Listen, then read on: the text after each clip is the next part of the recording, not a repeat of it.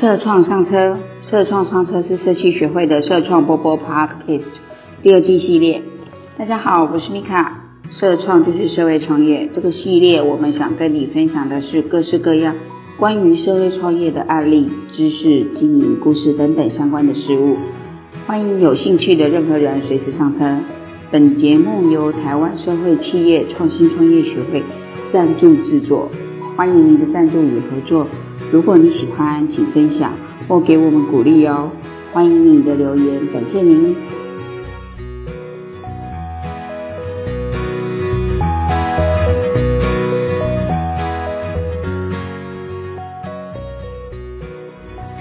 社创上车第一集，大家好，我是米卡，这是 TIK 一百社会创新实践家二零二零年的社会创新奖海盛科技。TIK 一百社会创新实践家是学会每年选拔社会创业团队给予创业基金支持的一个活动。今年已经是第九年了，这九年下来，我们选拔出六十组的优胜团队，其中百分之八十四仍然在线上活跃着。他们的经营过程和血泪史，是我们想透过传承来分享给更多人。这一集由海盛科技共同创办人林维正做分享。我和维正的互动上，我感觉到了他除了有科技的专业外，是一位谦卑踏实的创业者。他也也很愿意分享和合作协助，这个特质在社会创业上很是核心。今年找了他来给 TIK 一百的学弟妹做分享。原本这个内容是只给入围决选的一个团队。但大家希望我们做开放，所以第一集的社创上车就从为政的创业过程可能遭遇到的问题和指引开始喽。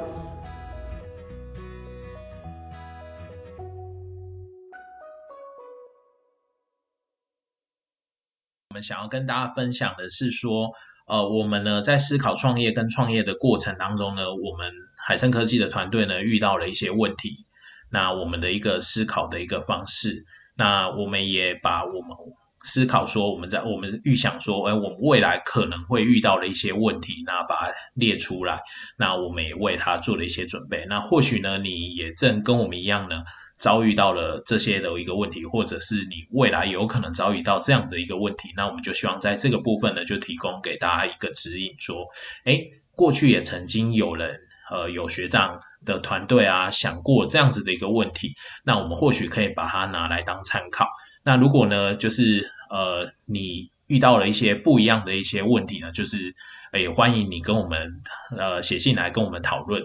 那我们或许可以约一杯呃咖啡的时间，那大家来聊一聊。那在这个创业的路上呢，就是大家一起走，也比较不那么孤单。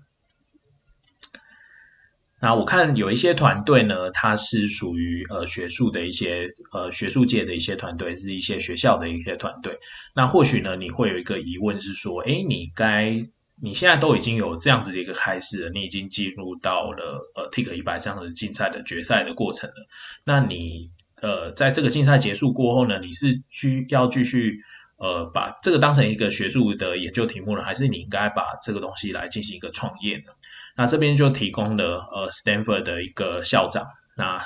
呃，约翰这个校长，那这个校长呢，他其实是非常厉害，就是现在手机的 ARM 的架构呢，就是他的发明。那他是多家公司的一个创办人，他本身又是呃斯坦福的一个校长，那他呃帮助学生打造出了 Google，那他也是图灵奖，那图灵奖就相当于是资讯产业的一个诺贝尔奖，那他还出任了呃 Google 母公司的一个董事长，所以他在这个学术界跟这个业界呢都是非常有成就。那他就讲了说，诶，创业的精神是学校根基的一个重要部分。那这个意思呢是什么意思呢？其实呢，我们不管是学术研究或者是创业的本质，其实都是在解决人类跟环境的一个问题。那我们在这个过程当中了解这些问题大概是什么？就像我们前面所分享的一样，我们去了解说，哎，这个渔民们他们这个产业到底遇到了一个什么样的问题？这个社会遇在这个养殖上面，这个呃渔渔获的捕捞养殖这上面遇到了什么问题？那为什么渔民呢？他们没有办法呢？呃，提升它的一个产量？那它到究竟遭遇到了什么样一个问题，让年轻人不愿意进入？那我们就了解了这个问题，那我们就提出了我们一个解决的一个方法，那看看是不是有合适的一个科技可以导入，然后来解决这样子的一个问题。所以其实它的它的过程当中就都是在了解问题跟解决问题。所以不管你是在学术研究，或者是你决定要创业，其实你们都是在解决问题，本质上并没有什么样的一个差别，只是呃走的大家走的路不太一样。那在不管是学术研究或者是创业呢，你都可以透过很多种不同的手法，让你所关注的这个问题获得更多人的一个关注，那或者是让更多人就你加入这样子的一个解问题的一个行列。所以我我个人觉得是没有太大的一个差别了。那创业的那到底如果是这样子的话，到底为什么要创业？其实这个本质上呢，就是要回归来看这个商业到底是什么。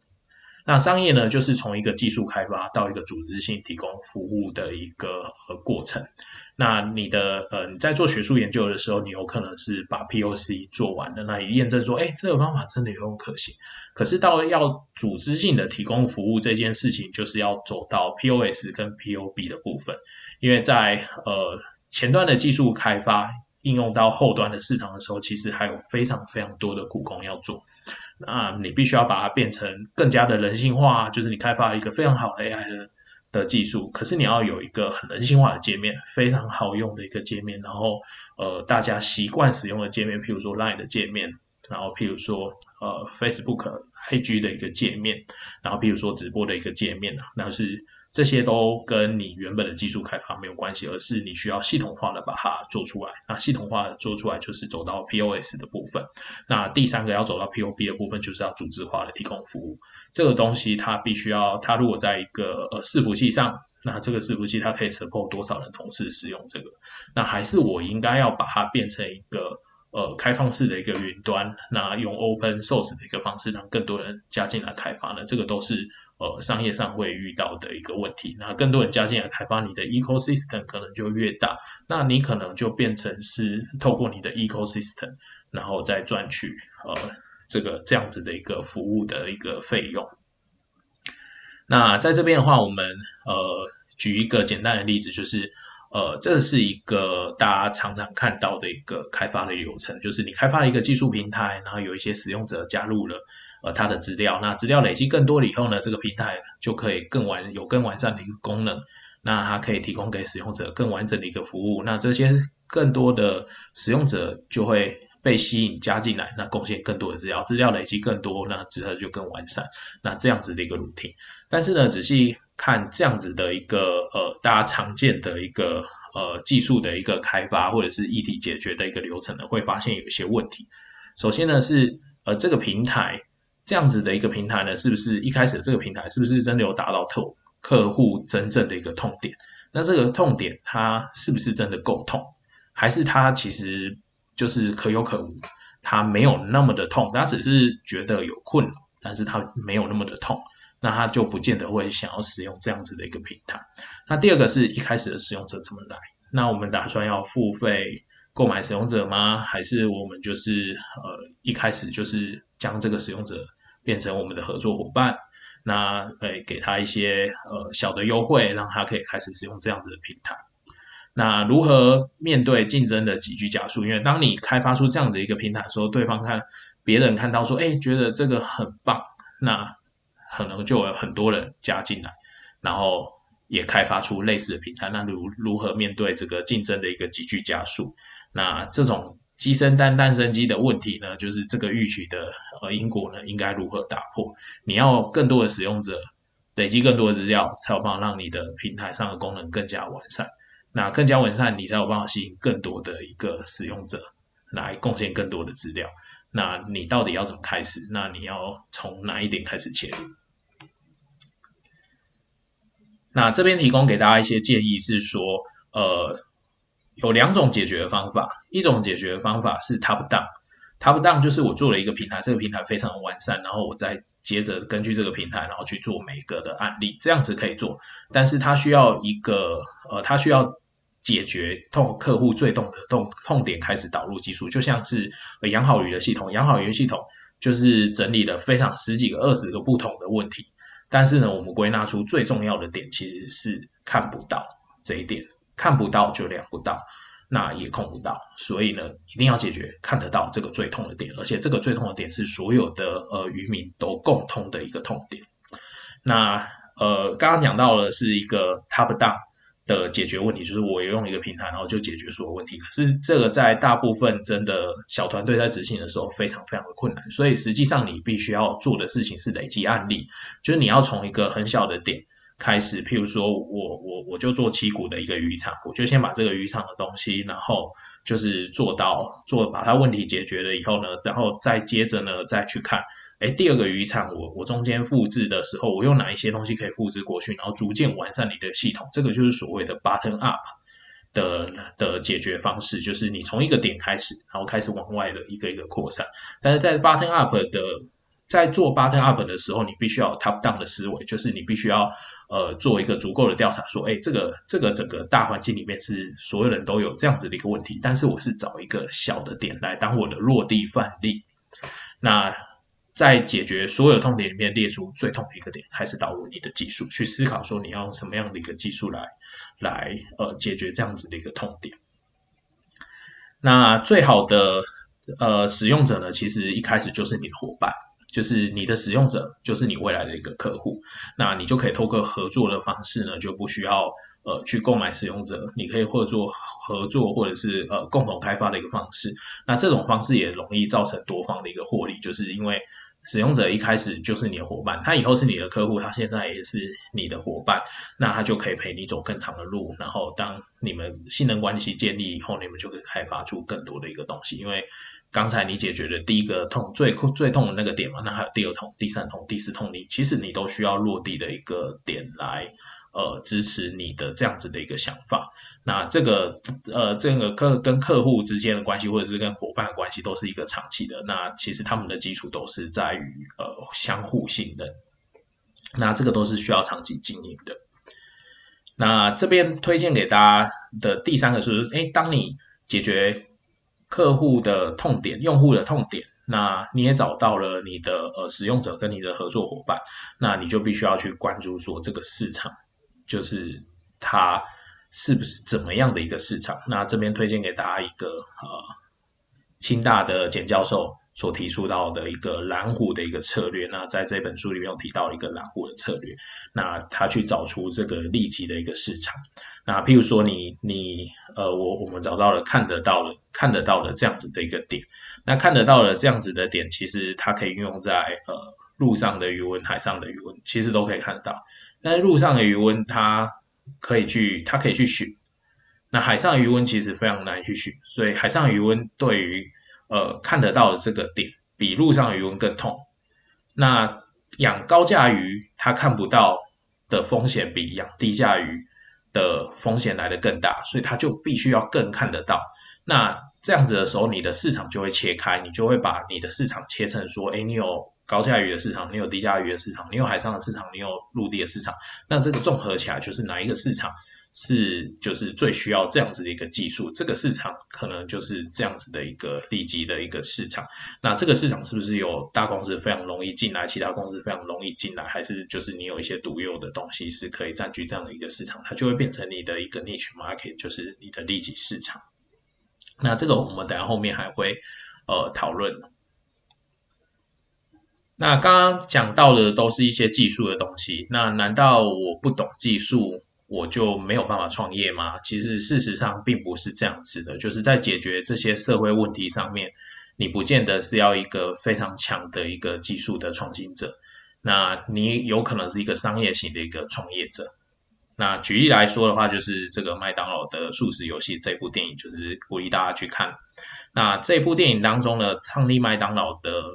麦当劳兄弟其实不是后来的麦当劳的创始者，这两个人是不一样。那麦当劳兄弟呢，他有一个非常最佳化的一个生产制造的一个销售的流程，他可以把这个汉堡做的非常好吃，薯条做的非常好吃，然后整个流程就是一个 SOP 的一条龙的一个流程，就很快的产生出客户所要的餐点，而且都非常的好吃，有一些独门的秘方。但是呢，麦当劳的创始者呢，他本身不具备这样子的一个技术，但是他是一个商业型的一个创始者。那他的一个策略呢，是以攻占市场为首要的目标。那技术其实是其次，那它攻占了整个市场以后，他把呃这个麦当劳的一个文化散播在呃全美国各地，那把麦当劳呢把它变打造成一个新的一个教堂，就是大家呃假日的时候去教堂，但是其实每天都可以去麦当劳。那它占据了各个呃州的一个点，那把麦当劳当成一个房地产的一个行业来来呃经营。那他在购买他购买了一个当地的土地，那再把这个当地的土地去租给这个呃愿意加盟麦当劳的一个店主，那他同时就有一个土地的一个租金，然后他就可以创造稳定的一个租金的一个现金流。那在这边的差别就在于，就是麦当劳的兄弟他把技术做得非常非常好，这是呃这是很不错的。但是这个麦当劳的创始者呢，他将这样子的一个好的东西，就是扩散，就是让他这个成功复制到各个州去，就是它其实是一个复制的一个成功，他利用一个商业的一个呃模型。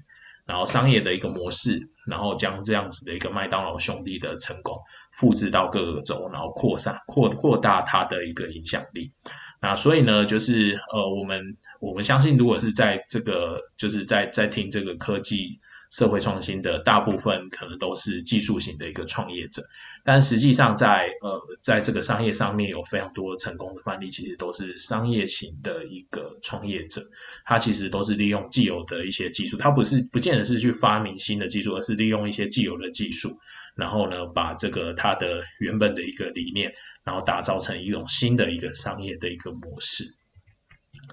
那所以呢，呃，我我以我们的团队来说，我们大部分也都是技术型的一个创业者。那如果你是商业型的一个创业者，你有非常多好的一个商业的 idea 的话呢，呃，其实我们也非常需要这样子一个人，而且这样子的人其实是比较少的。所以，当你没有你没有非常多的呃你技术背景的话，你可以去朝商业型的方面去思考，因为其实要解决这样子的一个问题，就是要解决你目前的问题，不见得需要。最新的一个技术，可能有一些呃简单的技术就非常好用了，譬如说 Nokia 的三三一零好，三三一零它不见得是呃最好，它不是它没有什么样的功能，它其实就是主要是通话，但是它就是非常非常耐用，所以甚至 Nokia 它呃都还愿意为它再版，它没有甚至没有我印象中甚至没有 camera，那但是这样子的一个东西，它是不是可以用在一些譬如说像台积电？的这样的厂房，它禁止 camera 的一个厂房，那所以呃这个技术呢，它必须要用对用对一个地方。那这个呃技术呢，它不见得要是最先进的，那它用在对的一个地方，它就会是一个好的一个技术。好，所以如果你是商业型的创业者，欢迎你跟我们联络，搞不好我们就是可以想出一些不一样的东西。那呃有其中一个问题是说，哎，我的团队要多少人？那我需要什么样的一个人？我相信这个很多在一开始的团队的时候都会有这样子的一个疑问。其实我们团队也是这样子，我们一开始只有两个人，那我们慢慢扩张到五个人，那今年可能会变成七个人。那我们就去思考说，哎，我的下一个我要找进来的人，他会是需要什么样的能力？然后他会是长什么样子？我们先去预想他的状况。那我们就要回到说，哎。我们呢如何来定义这个新创的一个事业？那新创的事业就是一小群人呢，因为使命感，那聚在一起想方设法的想要让这个未来变得更美好。那这个小呢有一个什么样的好处呢？就是新创的一个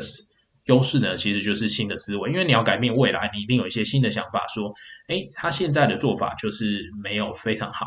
它现在就是用这些传统的人工养殖方法啊，所以它的效率不好，然后它的风险很高，然后劳力需要很高，所以呢，我们想一个新的方法，然后来。智慧的养殖来帮助它辅助这样的养殖，让它变得更好。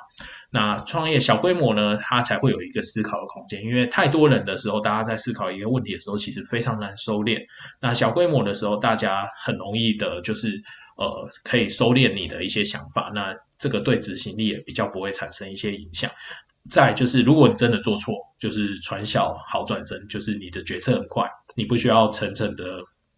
层层的 review 啊，去看你的。呃，这个决策到底是对还是错？等你就是检视完的话，可能过一个月、两个月，这个整个市场可能不见得就已经在了。所以就是决策快，那有思考空间，而且新思维，这个就是小而美的一个好处。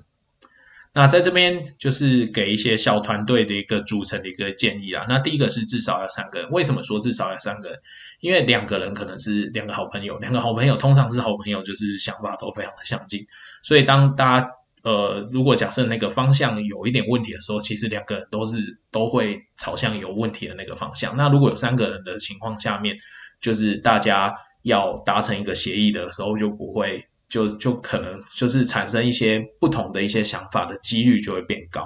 那三个人是一个呃最小的一个团队的组成的一个建议啊，就是至少三个人。那使命感需要类似，就是你们都认同说，哎，我们要解决这个问题是非常重要的。那最好是专长互补。那专长互补的情况下面，就是呃，因为你团队已经够小了，你可能什么事情你都要做。那你最好就是大家互补的情况下面，就是大家可以互相支援，那就可以呃会做对方不会做的事情，那彼此之间又会一点对方做的事情，那就是这个是最好的，就是专长可以互补，然后互相支援这样。那一定要是共识决策跟公民文化。所谓的共识决策，譬如说你要招第四个人好了，你先要找到第四个人，其实是需要这三个人全部同意的，而不是。就是这三个人有一个是 CEO，而不是 CEO 统一就好了，而是这三个人大家一起讨论，一起讨论说，哎，这第四个人，这第五个人，他要进来变成我们的伙伴，那我们大家要一起跟他面试，那我们大家要一起来决定说，哎，我们是不是要选这个这样子的一个人？他必须要是一个公民文化，因为你们人就已经够少了，你不会希望说，呃，就是任何的改变就是造成你们之间的纷争，所以大家一定要共识决。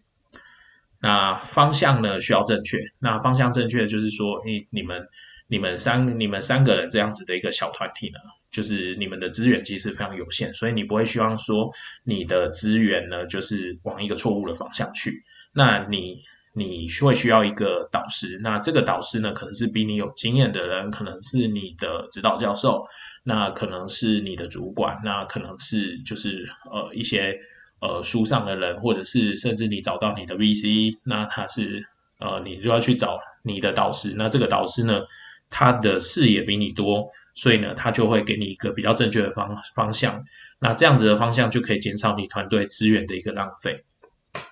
那因为团队小呢，所以其实比较适合到小池塘里面当大鱼，就是不适合解决一个非常非常大的一个题目，而是希望可以从一个比较小一点的题目开始，就是一个通常一个很大的题目，它也可以切成几个小小的题目。那我们从小小的一个一个开始做，那在这个这个部分站稳了以后，我们再到下一个，然后再到下一个，这样子会比较容易成功，而且比较不容易就是很快的就大家就不见了。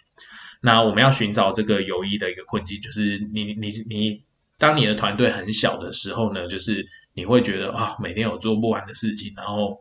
呃，每天就是呃，有非常多就是你没有做过的事情，而且你做不完的事情。那这个其实是一个友谊的困境，就是你你你换一个方式想，你就会觉得说，哎。那我就是每天都学习，我做没从来没有做过的事情，而且我要让我的效率变好，我才有办法做更多的事情，那才有办法解决我手上的所有的一个事情。那所以这个会苦在起跑点，那赢在终点啊。那大家不要觉得这个是一个非常辛苦的事情，就是前面辛苦，后面就会慢慢的收成。那这边有两本书提供给大家，那一本是呃介绍给大家，一本是呃杀戮文化，杀戮文化这本。然后另外一本是呃以小胜大，那这些这两本书呢都是在呃讲说一个团队组成，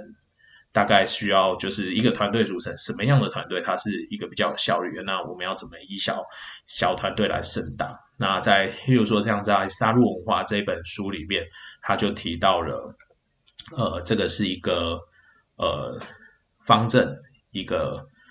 希腊的一个重重装甲的一个方阵，那你可以看到这个希腊的重装甲的方阵里面，它每个人就是他所持枪的角度不一样。那它周围的部分呢，还有就是轻轻骑兵跟短拿短剑的呃拿短剑的一个旁边的护卫队。那你可以发现说，他每个人都各司其职。而且呢，当任何一个任何一个人呢，就是呃，他离开离开这个团队的时候呢，他们彼此之间都可以互补，所以他就满足了给这个小团队的一个建议，就是他至少需要三个人，因为你最少最少需要一个人在中间，然后左边跟右边各一个人，这样才会变成一个团队，才有办法保护住你整个团队。那他使命感类似，他就是都是需要打打赢这样这场战争，他面对的敌人是类似。那他的专长其实是互补的，你可以看到他的呃这个常见的一个角度其实是不同的一个角度。那左边跟右边的一个拿短剑的是分别护住左跟右，所以他们要他们是互补的，他们的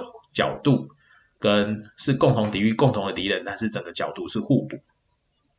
那他们是一个共视觉跟公民的一个文化，就是希腊是公民文化，大家都知道，就是当你要打这场战争的时候，是需要大家共同表决的。那他方向其实正确，就是他的指挥官，他的指挥官必须要在呃方向正确，就是你所你的矛所面对的方向必须要正确。如果你的敌人在你的后面，你很有可能就会破功。那他也是要到。呃，小池塘里面当大鱼，那这个怎么这个怎么说呢？就是其实这样子的一个方阵呢，最适合用的地方其实是平原，而不是那种山谷。所以呢，在这个希腊半岛的地方，其实大部分都是平原，所以非常使用这样，非常适合使用这样的方阵。在这个方阵在希腊的半岛上面的呃效率是非常高的。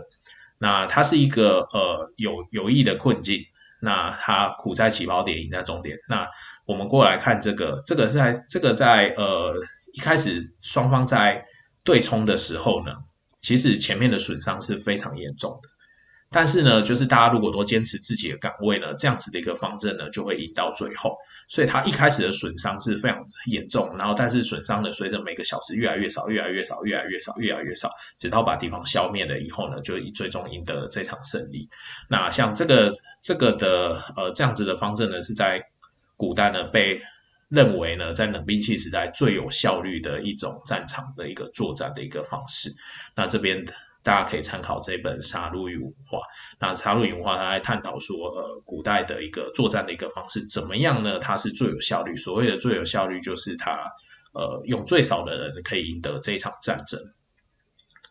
那这个就非常适合这个小团队的一个建议，就是诶，他们彼此之间是什么样文化，然后彼此之间是。呃，在战场上，就是你你你创业顶失败了，你顶多可能是破产，但是在战场上，你很有你基本上你就是丧命。所以在这种这么呃困难的一个情况下面，他如何就是运用就是他的团队，然后去赢得这样的一场战争。那在这个呃罗马方阵或者是希腊方阵上面，最小的团队也都是至少要三个，一个前一个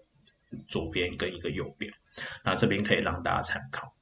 那以小胜大这一本书呢，它是在讲说呢，就是呃，虽然你团队非常的小，但是小不见得是一个劣势，小有时候都是一个优势。那他就举了呃大卫大卫战胜巨人格利亚的故事，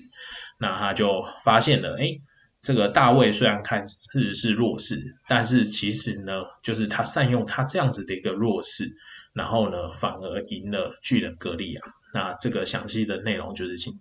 大家可以去看一下这本书。那我要怎么呃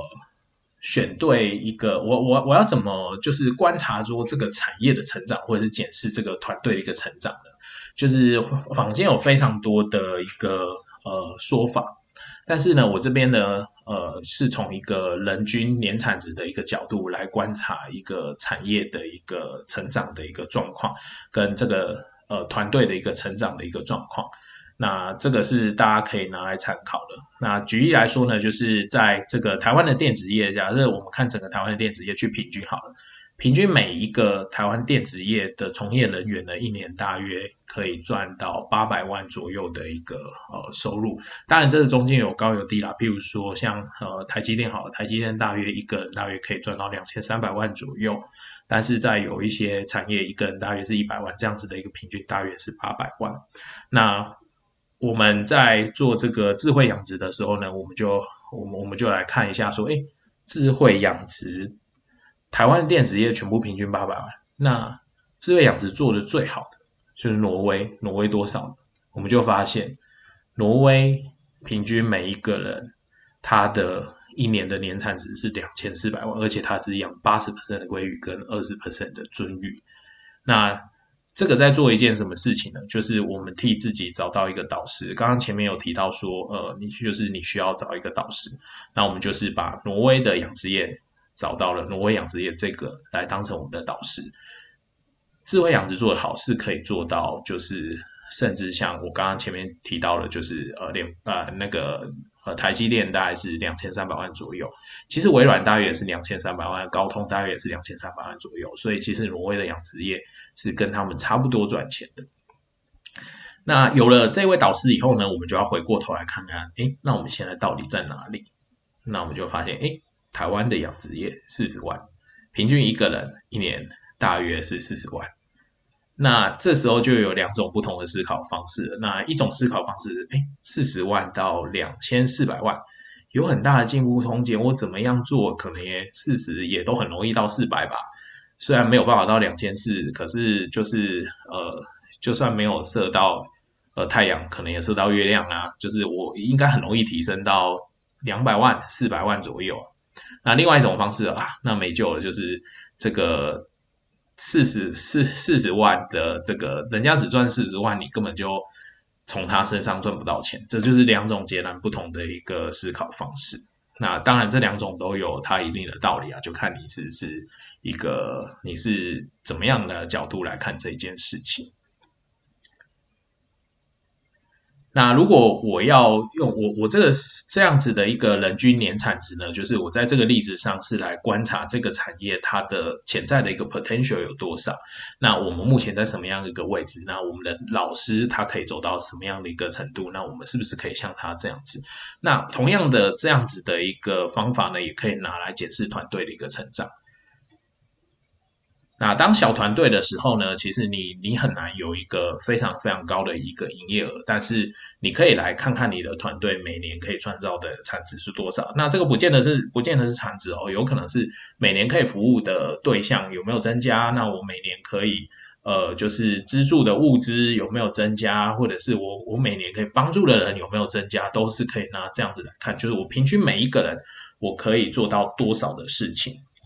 那如果要做经营公司的角度来看，可能还要再多看一些呃不同的的数字。那比如说像人均年产值啊，这个人均年产值我们刚刚有讲过嘛。那人均年产值是看的是呃这个业绩。那其实要存到公司里边的钱，那还是钱，所以你可能要看人均的年收入，就是你的真正的 revenue 是多少。那你每个月亏损多少？那你目前的现金呢，还能够让支持你的团队活几个月？那你你手上有订单跟有捐款，那非常好。那他成立以后，对方答应要这个订单，要这个捐款以后，你多久可以收到这笔款项？那这个就会支持你的一个现金流。所以呢，就是初步来看的话，你可以使用每个人每个人他一年可以呃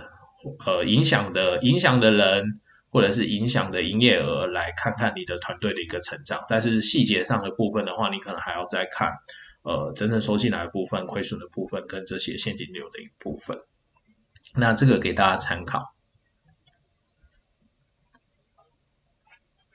那在这张投影片当中呢，我们想要分享的是说呢，就是刚刚前面有提到的是，呃，我们找到了一个导师了以后呢，我们还要看我们到底是在哪一个部分。那在哪一个部分呢？我们就很适合去把一个产业或者是你要解决的那一个那个目标的对象。就是他目前在一个什么样的一个状态，那我们可以帮助他走到另外一个什么样的一个状态。那这边的话，以工业四点零来当成一个范例。那工业一点零的时候呢，呃，一点零之前呢，在台湾呢是以家庭代工为主，在一九呃八二年以前，那大家家庭代工就是大家在家里，然后一起看电视啊，然后一起做一些这个呃圣诞灯啊，然后。一起绣花这种的家庭的代工，那当时的平均呢，就是每个人的年产值大约是一百一十八万左右。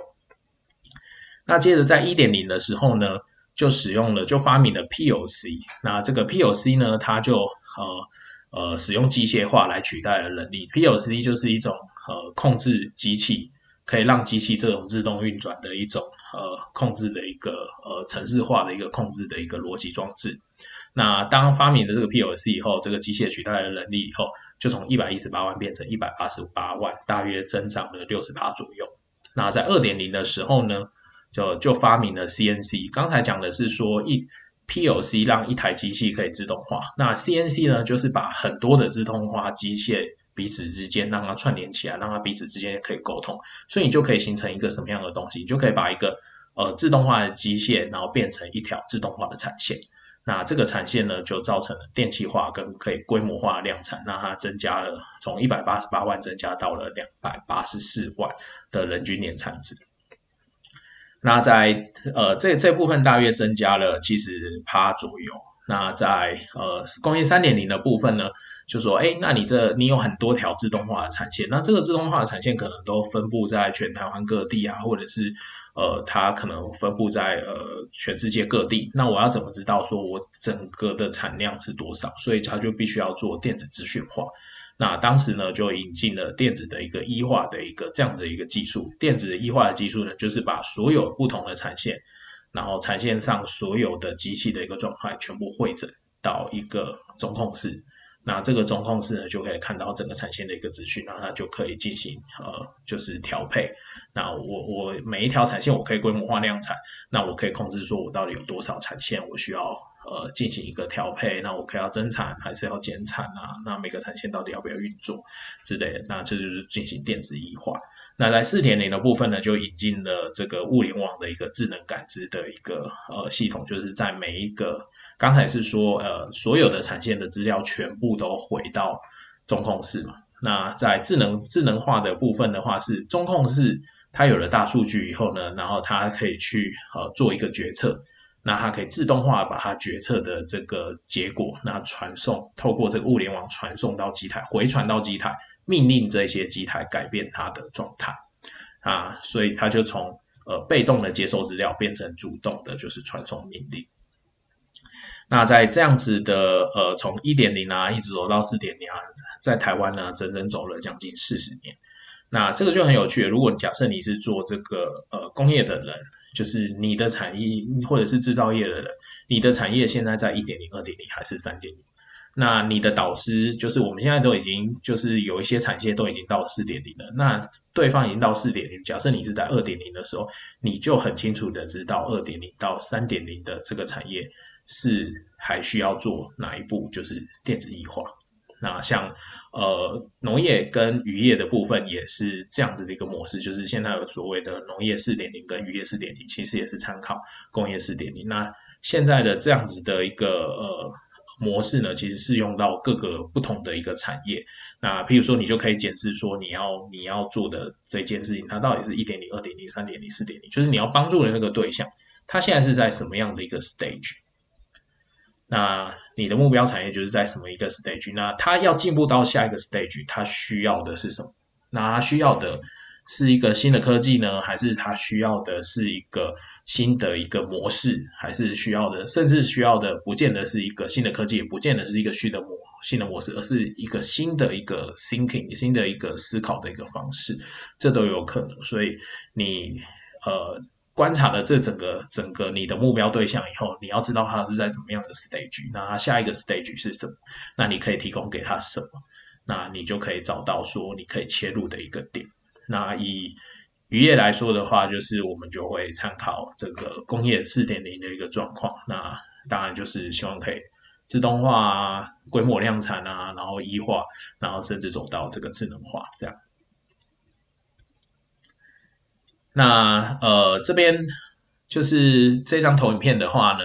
呃就是教导你如何检视一个你的产品，使用一页式的一个价值主张的一个设计的方式来。检视一个你的产品，那这个感谢这个台大智火的赖教授提供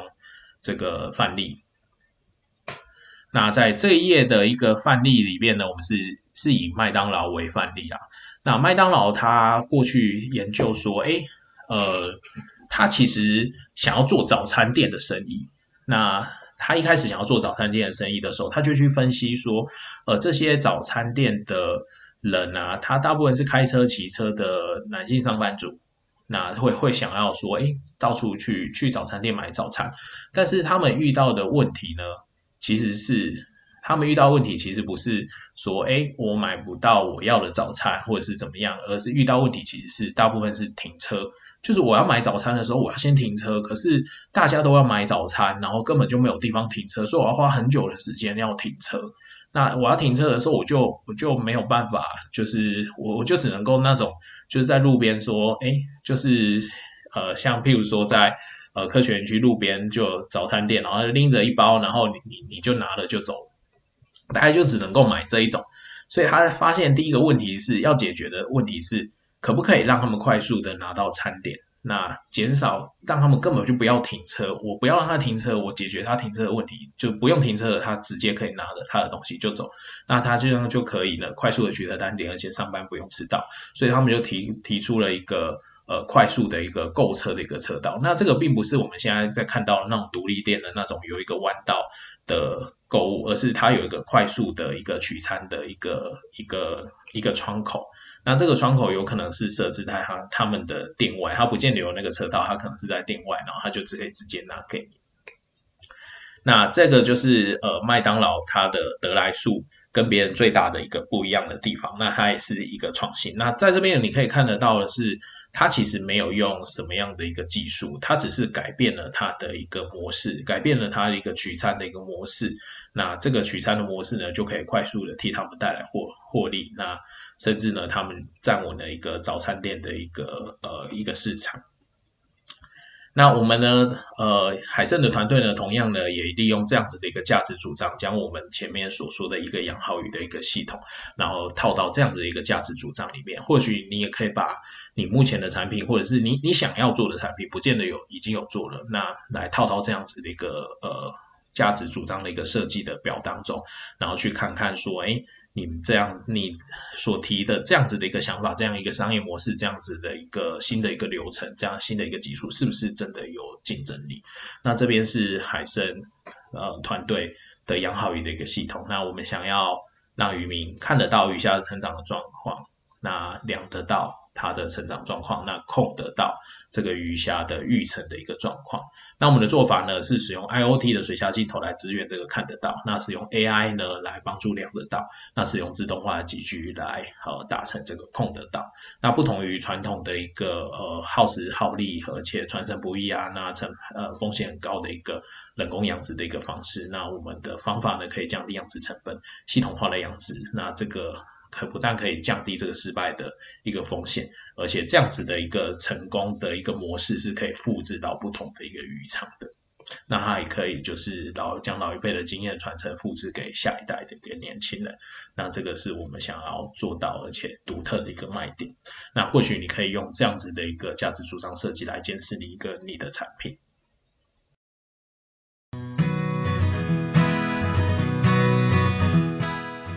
这集维正透过他经营海炫的食物与业界的案例结合，聊了创业、价值、技术型创业、商业型创业、团队运作、创新点子等等，还分享了一些相关书籍，例如以小胜大、沙漏与文化等。这是上集，下集将在九月十四号播出，欢迎线上收听。